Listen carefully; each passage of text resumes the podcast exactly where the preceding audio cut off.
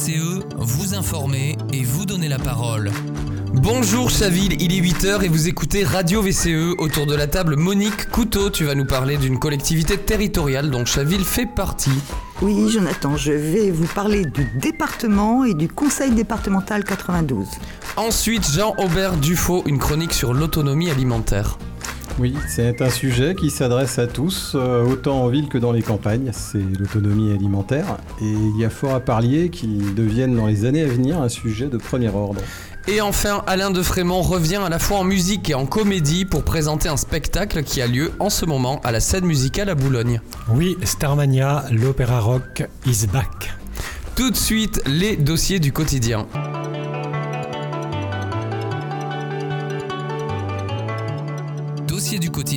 Avec Monique Couteau. Alors Monique, pourquoi ce titre? Pourquoi distingues-tu département et conseil départemental? Parce que le département est une collectivité ancienne euh, qui a été créée par l'Assemblée constituante en 1789 afin de remplacer euh, les provinces euh, de l'Ancien Régime qui étaient jugées impropres à une bonne maîtrise du territoire national et très injustes quant à leur représentation auprès du pouvoir central, car très inégales en importance et en plus aux mains des aristocraties locales. Donc l'existence des départements prend effet le 4 mars 1790. Ils sont 83. Ça a été un très gros travail, ce découpage, hein, fait par l'Assemblée constituante. La taille des départements est fixée de telle façon qu'il doit être possible de se rendre en moins d'une journée de cheval au chef-lieu depuis n'importe quel point du territoire. Les noms des départements sont choisis en fonction de la géographie et de l'hydrographie. Le nombre des départements français va osciller en fonction des événements historiques.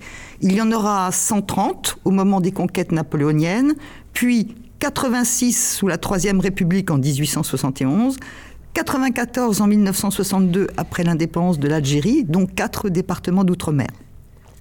Il faut attendre 1964, la réorganisation de la région parisienne, pour que les anciens départements de la Seine et de la Seine-et-Oise soient dissous et remplacés par sept nouveaux départements, dont le nôtre, celui des Hauts-de-Seine. Ce sera effectif en 1968. Pour info, aujourd'hui, il y a 101 départements au total. Alors, est-ce qu'il y a d'autres, euh, il y a eu d'autres modifications que leur nombre? Oui. Euh, l'organisation des départements a été bouleversée par la loi de décentralisation de 1982 qui transfère l'exercice de l'exécutif jusqu'alors détenu par le préfet du département au président du Conseil général. Le département est donc un échelon décentralisé, doté d'instances propres, avec son budget et administré par des élus qui siègent au conseil départemental. Depuis 2015, l'appellation conseil général a été supprimée. La France compte 94 conseils départementaux pour 101 départements car euh, certains conseils ont fusionné avec d'autres collectivités pour former des collectivités à statut spécial. spécial. Euh, c'est le cas de la Corse, de l'Alsace, des métropoles de Paris et de Lyon et de certains territoires d'outre-mer. Alors comment fonctionne le conseil départemental du 92 Alors certains d'entre nous se souviennent très très bien des dernières élections de 2021. Euh, il faut noter le mode de scrutin qui depuis 2015 impose pour les binômes titulaires et suppléants la parité sur chaque canton. Et pour être élu au premier tour, il faut obtenir la majorité absolue représentant au moins 25% des inscrits. Pour accéder au second tour, il faut avoir réuni 12,5% des inscrits. Ce conseil départemental est installé dans l'hôtel du département à Nanterre. Il est formé de 46 élus, à raison de deux élus pour chacun des 23 cantons. 34 élus de la majorité droite et centre, 6 pour le groupe PS et ELV réunis et 6 pour le PCF. Les réunions sont publiques. Ce sont les mêmes règles que pour le conseil municipal. Le président élu après le décès de Patrick Devedjian est Georges Sifredi, LR bien entendu. Euh, il faut noter quand même qu'aux dernières élections de 2021, euh, la droite a perdu deux cantons sur le 92, qui est quand même un petit événement. Alors les élus élisent le président du conseil et une commission permanente formée de 13 vice-présidents chargés chacun, chacune d'une responsabilité particulière, une délégation de compétences. On peut faire le parallèle avec les maires adjoints. La mandature pour un conseil départemental est de 6 ans. Euh, On parle, euh, on a toujours euh, appelé ça les élections départementales. On en parlait des, des élections Parce en- cantonales, c'est me semble-t-il, avant. entend, on Mm, entend mm. les cantonales C'est souvent. C'est parce qu'officiellement ça s'appelait des élections cantonales ou c'est juste une. C'était parce que les élections étaient organisées par canton et qu'il y avait un conseil général. Donc on parlait des élections cantonales. C'est vrai. Alors quelles sont les attributions du conseil départemental? Alors, petit rappel quand même, le 92 est le deuxième département le plus riche de France. Il dispose pour 2022 d'un budget de 1,9 milliard d'euros, dont 495 millions pour le budget d'investissement et 1,415 milliards d'euros pour le fonctionnement. Tous les ans, euh, le département dégage des excédents autour de 500 millions. Le conseil départemental a pour compétence euh, la construction et l'entretien des collèges. Il y a 134 collèges qui regroupent 72 315 collégiens dans les Hauts-de-Seine. Il verse les salaires du personnel technique et ouvrier des collèges. Il a bien sûr la responsabilité de la construction et de l'entretien des routes départementales et surtout sa toute première responsabilité, l'aide sociale. Donc le RSA, le revenu de solidarité active, l'aide sociale à l'enfance, la PMI, protection maternelle et infantile pour les mères et les enfants du début de la grossesse aux 6 ans de l'enfant, la MDPH, maison départementale des personnes handicapées, l'APA, allocation personnalisée d'autonomie pour aider les personnes âgées dépendantes à rester chez elles, mais aussi l'ASE, la protection de l'enfance qui a remplacé la DAS depuis 1986. Il peut avoir des compétences complémentaires. Il en a quelques-unes dans le domaine culturel. Il y a des musées départementaux, des parcs départementaux, des festivals de musique ou de danse. Euh, il joue aussi un rôle dans l'amélioration et la rénovation de l'habitat et dans la vie écono- économique d'une certaine façon, avec un soutien aux TPE, PME ou à des projets innovants. Et il peut aussi s'emparer du développement du tourisme dans le département. Merci Monique, c'est très clair. Merci pour cette présentation. Beaucoup de leviers donc évidemment des choix très politiques. On passe la parole à Jean Aubert après le jingle.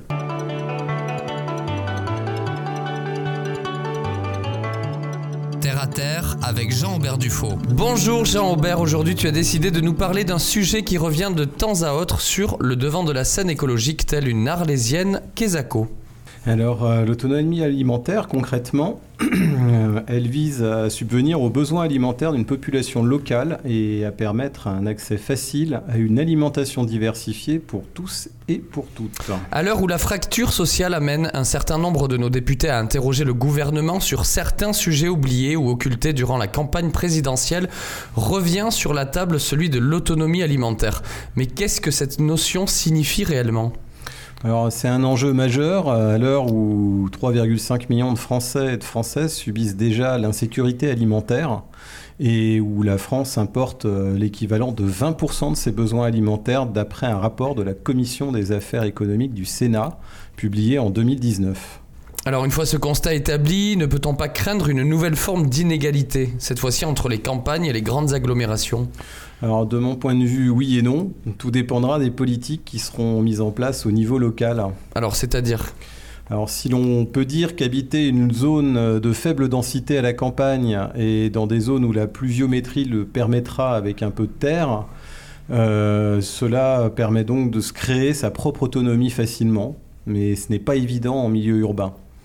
Alors c'est dans ce cadre que les politiques d'urbanisme, de solidarité et agricole vont devoir plancher afin de trouver des solutions pour permettre aux plus démunis de s'assurer une certaine auto- autonomie. S'assurer, mais alors pourquoi ne pas leur offrir tout simplement le couvert? Alors, c'est en effet un point intéressant, et pour ma part, je pencherai pour les deux. Principalement, il s'agirait d'offrir l'usufruit de terrains réhabilités en ce sens par les communes telles que Chaville, plutôt que de densifier davantage. Donc, les personnes souffrant aujourd'hui de problèmes d'accès à l'alimentation sont la plupart du temps des personnes que la vie n'a pas épargnées, ayant souvent des difficultés pour accéder à l'emploi ou travaillant de façon irrégulière. Euh, créer une sorte de contrat social avec elles permettrait de leur remettre le pied à l'étrier par le biais du travail de la terre.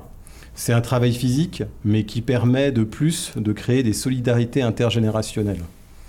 Alors j'ai pour ma part euh, occupé assez longtemps le poste de vice-président d'une association de jardins familiaux et j'ai eu le temps de réfléchir sur les enjeux à venir sur le sujet.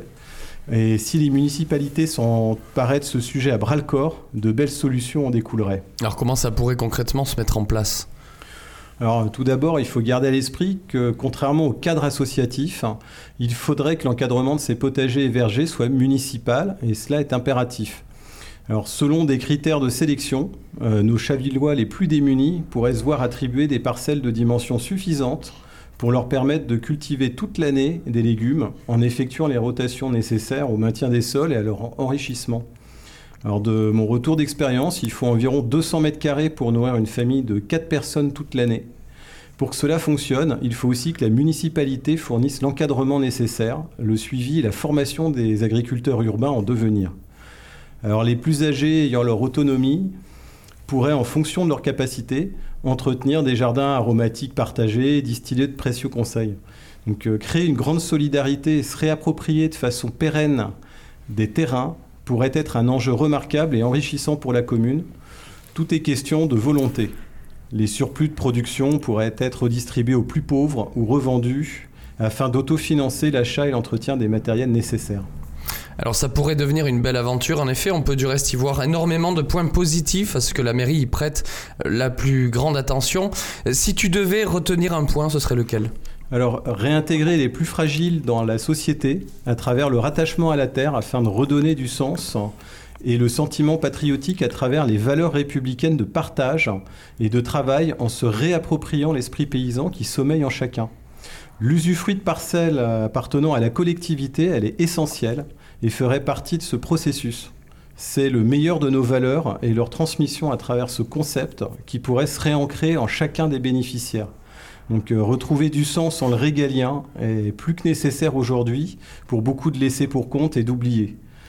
Euh, pour conclure, je citerai Henri IV hein, qui avait parfaitement compris l'esprit paysan et désirait à travers celui-ci que chacun ait sa pitance un appel aux collectivités en quelque sorte. Donc euh, je veux qu'il n'y ait six pauvres paysans en mon royaume, qu'il n'ait tous les dimanches sa poule au pot. Un appel resté vain, hélas. Moi, c'est, ça me fait penser à ce que j'ai entendu euh, cet après-midi, qui est un appel au secours des Restos du Cœur, qui disent que par rapport à la même date l'année dernière, ils ont déjà plus de 12% de, d'inscrits mmh. euh, au moment, mmh. et on n'est pas encore dans les grands froids, on n'est pas encore. Hein. Absolument, et je pense que ça va devenir vraiment nécessaire euh, de, fournir, en fait, de donner la possibilité à certains de, cultiver et ça leur permet aussi de sortir de leur euh, état de, souffrance intérieure, de léthargie. Donc ça les fait euh, réfléchir et ça leur donne du temps. Merci beaucoup Jean-Aubert pour cette superbe chronique. Quand est-ce que tu reviens avec une nouvelle recette de cuisine? On m'a demandé tout à l'heure. Ouh, alors là, euh, il va falloir que je potasse un petit peu, mais je pense que ça... j'ai quelques petites idées en matière de champignons, mais nous allons déguster euh, d'ailleurs. Euh, oui, j'ai vu que tu es, arrivé avec un chavignon. Voilà, le dernier millésime de notre petit vin de la commune. C'est du blanc C'est voilà, du blanc, le, chavignon, et qui est très bon cette année, qui a été pour la première fois, donc on a changé l'élevage, donc ce vin est, est élevé en barrique de chêne désormais. Donc euh, il y a eu pas mal d'améliorations et euh, on peut dire qu'il est quand même euh, plutôt très très réussi cette année. Merci beaucoup. On passe à Alain de Frémont. Tarmania, Alain de Frémont, tu as choisi de nous en parler juste après un extrait de la comédie musicale.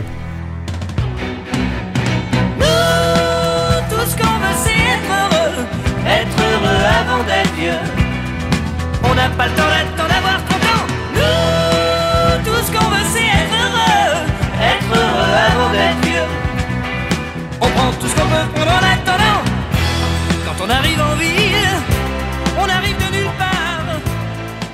Bonjour Jonathan, bonjour à tous. Depuis le 8 novembre, la scène musicale de Boulogne-Billancourt programme Starmania, l'opéra rock de Michel Berger sur un livret de Luc Plamondon. Alors c'est une nouvelle version de, de, ce spectacle qui a été créé en quelle, en quelle année? Eh bien, avant de te répondre, je voudrais évoquer les thèmes qui parcourent cet opéra rock. Écoutez bien. L'Occident unifié en un seul État, la candidature de 0 janvier à l'élection présidentielle prenant un modèle de société sécuritaire, raciste, archilibéral, anti-écologique. Son adversaire, le gourou marabout, qui lui invite à un retour à la nature et à la libération des mœurs. Une émission de télé-réalité, Starmania, où se précipitent des candidats rêvant d'un destin de star. Parmi eux, un jeune homosexuel assumé, Ziggy, dans un monde où rôdent le terrorisme et les attentats. Et tout cela, c'était en 1979, presque un demi-siècle. Étonnant, non? Alors, est-ce que, ça, est-ce que ça a été un succès? Eh bien, ce ne fut pas immédiat. D'abord parce que c'était le premier opéra rock composé et écrit en français et non adapté d'un soap opéra américain comme Hair, qui fut adapté en français en 1969. Le disque vinyle 33 tours de Starmania était sorti avant le spectacle et n'avait pas été très apprécié des critiques. Mais les représentations au Palais des Congrès en 1979, et il n'y en eut que 33, connurent un grand succès public.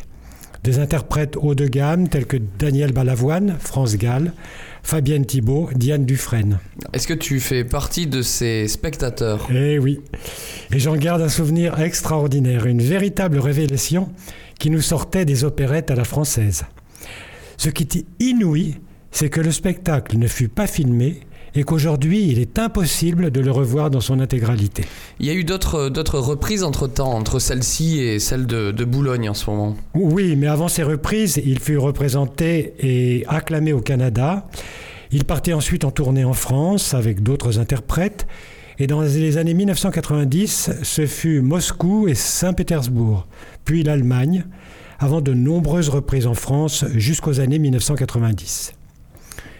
Et le 2 août 1992, je fus vraiment bouleversé en apprenant la mort de Michel Berger, 45 ans, auteur, compositeur, interprète, qui apporta tant à la chanson française. C'est le cœur serré que j'ai écouté un morceau inédit que son fils nous a fait découvrir. Chanson inaboutie sans doute pour l'artiste exigeant qu'était Michel Berger, mais qui rencontre un écho terrible avec sa mort prématurée. Écoutez ce morceau qui s'appelle Vivre. Merci Alain pour ce voyage musical. Nous vous encourageons évidemment à découvrir cette nouvelle version de Starmania à la scène musicale à Boulogne, des représentations jusqu'au 27 janvier prochain. C'est la fin de cette émission, on se quitte sur la chanson inachevée de Michel Berger, Vivre. On se retrouve lundi prochain pour de nouvelles chroniques qui vous concernent. C'était Jonathan de Nuit sur Radio. VCE. Comme on s'endort, calme et sans penser à rien, en fermant les yeux très fort. Vivre, il fait beau, je sors, je trouverai le bon chemin, et je me sens mieux dehors. Vivre. Les fleurs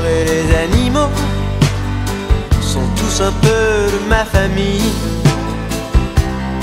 On est tous partis de rien. Vivre. Torrent, ruisseau. Faites, faites, faites couler l'eau. Regardez comme on est beau. On va vivre.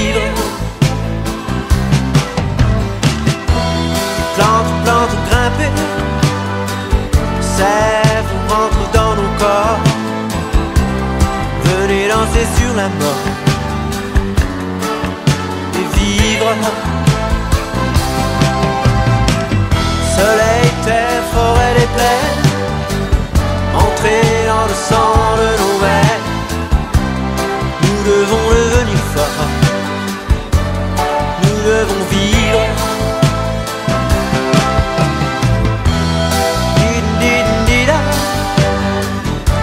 Tambours et les drapeaux.